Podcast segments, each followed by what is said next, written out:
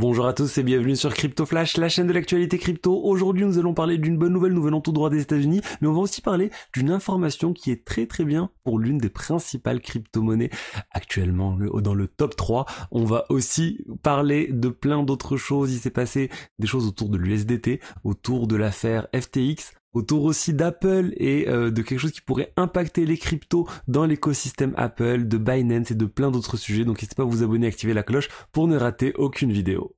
Je voulais maintenant vous parler d'une offre que je viens de négocier pour vous. C'est 10 euros à l'inscription sur la plateforme Bitvavo sans aucune condition de dépôt. Vous créez un compte, vous terminez la création du compte et maximum dans les deux jours, vous recevez les 10 euros. Vous avez mon lien dans la description pour en profiter. Bitvavo, c'est le partenaire de la vidéo du jour et c'est un exchange basé aux Pays-Bas. Le plus grand exchange des Pays-Bas est donc une plateforme basée au sein de l'Union Européenne. Ils ont plus d'un million d'utilisateurs. Ils ont une interface vraiment très simple d'utilisation. Ils ont une garantie des fonds jusqu'à 100 000 euros. Euh, si jamais euh, vous faites, euh, on va dire, vous avez un accès non autorisé à votre compte. Et ils sont aussi partenaires de la fédération de football des Pays-Bas. Vous pouvez voir ici le petit logo Bitvavo. Et je voulais vous montrer l'un des avantages moi que je trouve sur cette plateforme, c'est les virements SEPA. Les virements SEPA instantanés et gratuits. Je viens de faire le test et ça marche vraiment. J'ai déposé, j'ai déposé 50 euros. C'est arrivé tout de suite sur la plateforme de manière instantanée et surtout sans aucun frais. Là, j'ai déjà acheté des quelques crypto-monnaies. Je vais vous montrer comment le faire simplement via l'interface d'utilisation. Vous cliquez sur la crypto que vous voulez acheter, de l'Ether par exemple.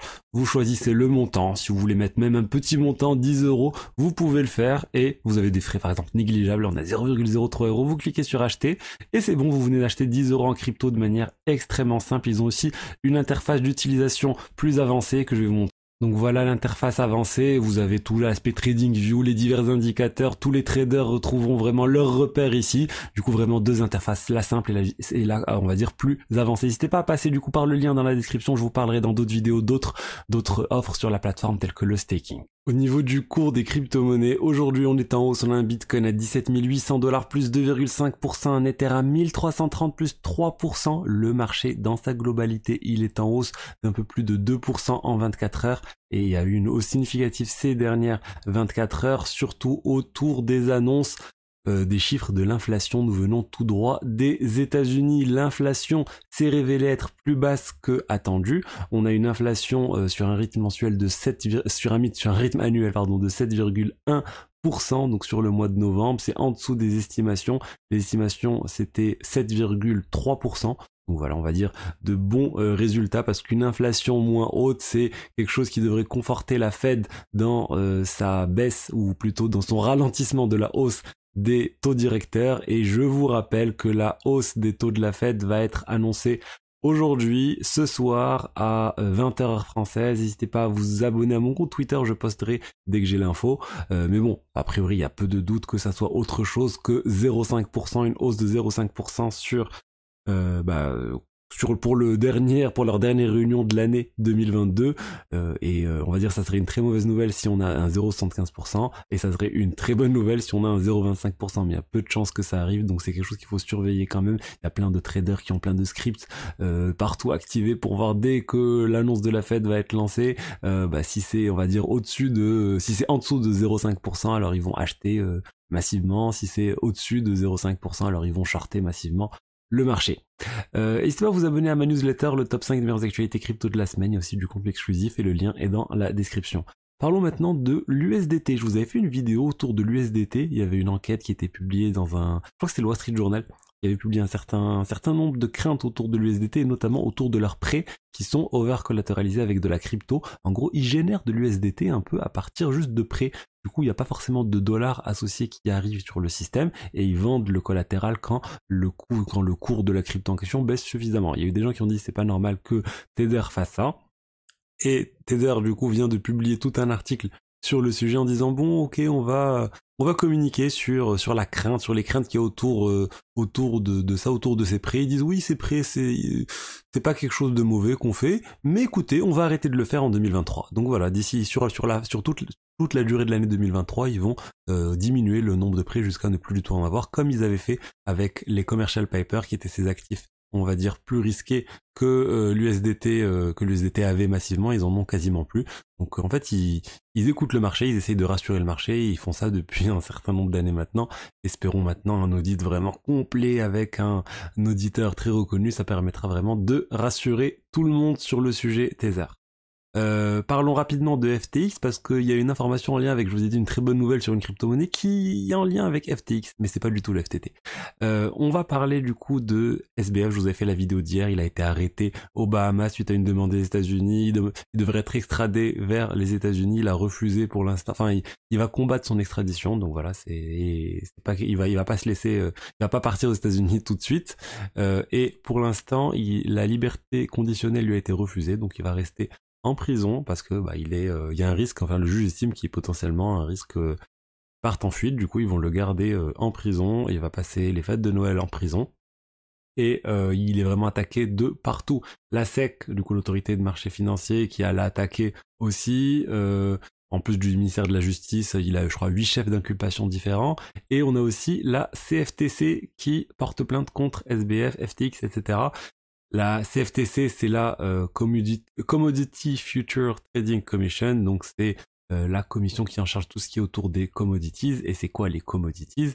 C'est, il n'y a pas vraiment de traduction exacte en français autour des commodities.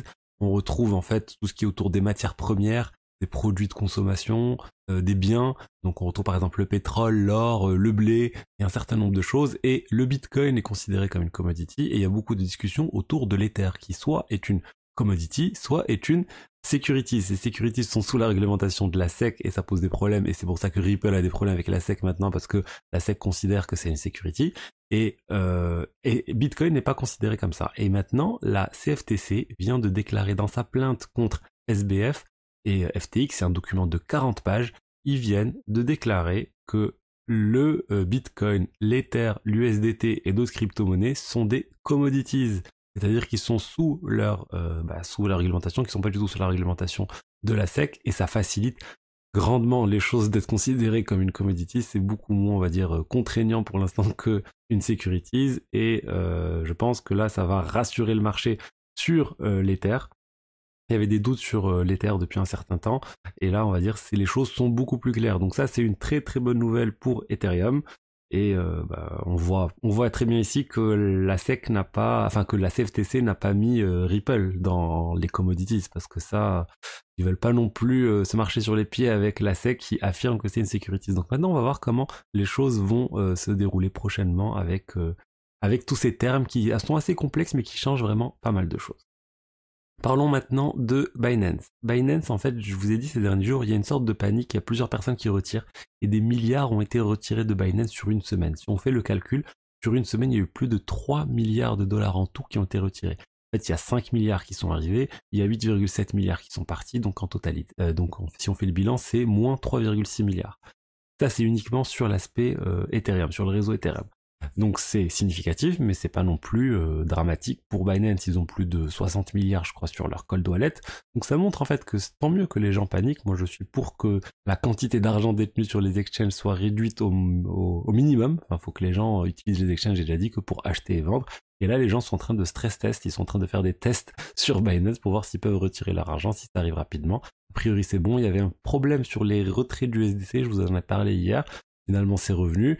Et il y a aussi une clarification, je trouvais ça hyper intéressant, sur les euh, BUSD. Vous savez, quand vous déposez des stablecoins sur Binance, et eh ben en fait ils sont automatiquement convertis en BUSD. Euh, je ne pensais pas que c'était réellement une conversion euh, à 100% qui était réalisée. Et en fait, c'est vraiment la conversion. C'est-à-dire qu'une fois que, que l'USDT est obtenu par Binance, il, il envoie une banque, il récupère de, pardon, l'USDC. L'USDT n'est pas converti. Une fois que l'USDC est reçu par Binance, ils reçoivent, ils le convertissent en USD, en dollar USD, et ce dollar USD, ils vont encore auprès de Paxos, et ils le convertissent en BUSD. Donc c'est vraiment une conversion totale. Donc si d'un coup tout le monde veut retirer des USD à partir de Binance, bah Binance peut être bloqué parce qu'ils dépendent d'autres banques pour pouvoir réaliser cette conversion. Parlons maintenant d'Apple. Apple est une information qui nous vient de Bloomberg. Et cette information, c'est que bientôt, Apple devrait être forcé à autoriser le téléchargement d'applications depuis sur iOS et sur iPad depuis autre part que les stores officiels d'Apple, c'est-à-dire depuis des, euh, stores non officiels. depuis des sites web, on ne sait pas encore, mais depuis d'autres choses. C'est-à-dire ne pas forcer les utilisateurs à, passer pas forcément par l'App Store pour télécharger une application. C'est déjà le cas sur Android, on peut télécharger des applications sans passer par Google Play. Sur l'App Store, c'est pas le cas. Et en fait, il y a une loi qui va être passe en vigueur enfin qui va rentrer en vigueur d'ici 2024, donc il se prépare Apple.